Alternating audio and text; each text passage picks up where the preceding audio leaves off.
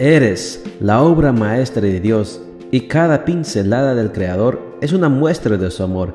Presentamos la lectura devocional para damas, Pinceladas del Amor Divino, escrito por Erna Alvarado Poblete en la voz de Ruth Vargas desde Estados Unidos para todo el mundo de habla hispana.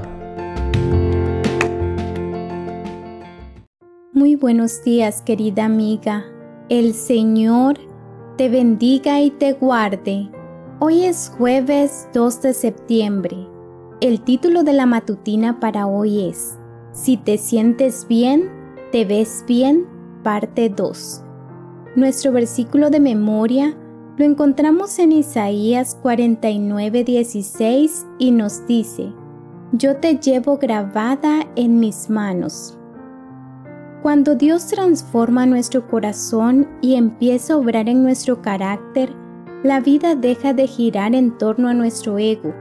Dejamos de estar centradas en nuestra lástima y podemos concebir a los demás como seres valiosos por el hecho de que han sido creados y redimidos. Sobre esta base es que nace la auténtica cortesía, la verdadera sensibilidad que no es sensiblería y una manera de ser empática hacia los demás, especialmente con los que sufren. Toda esta transformación interna que se manifiesta en nuestro trato externo abre una puerta de luz en nuestras relaciones humanas. Y vaya si hacen falta puertas de luz en esta sociedad polarizada en la que vivimos.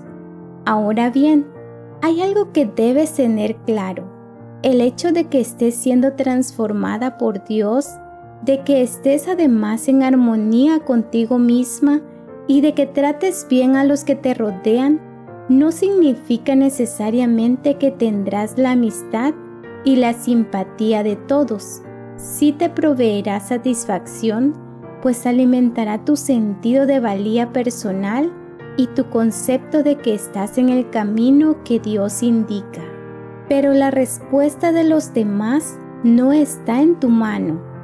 Crearte expectativas al respecto sería un grave error. Por eso, querida amiga, no te preocupes por caer bien a los demás.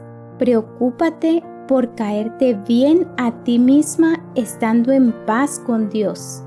Esto incluye gozar de tus atributos físicos, aceptar tus cualidades emocionales y espirituales y desarrollar al máximo tus capacidades intelectuales. Cultiva las actitudes que te ayudarán en tus relaciones interpersonales como el optimismo, hacer saber a los que te rodean que son importantes para ti, poner límites saludables o aprender a lidiar con la crítica pues siempre estamos expuestas a ella. Cuando seas objeto de crítica, cuenta hasta 20 antes de responder. Responde con una palabra que te muestre tranquila y amable. Nunca contestes a una declaración ofensiva y deja que los que te critican se vayan sin nuevas críticas por causa de tu reacción. Sencillamente no reacciones.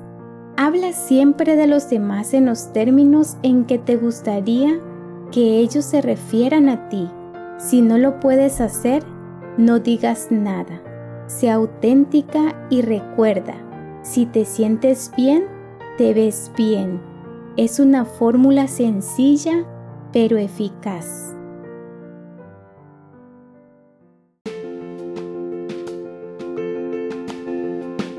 Les esperamos el día de mañana para seguir nutriéndonos espiritualmente. Bendecido día.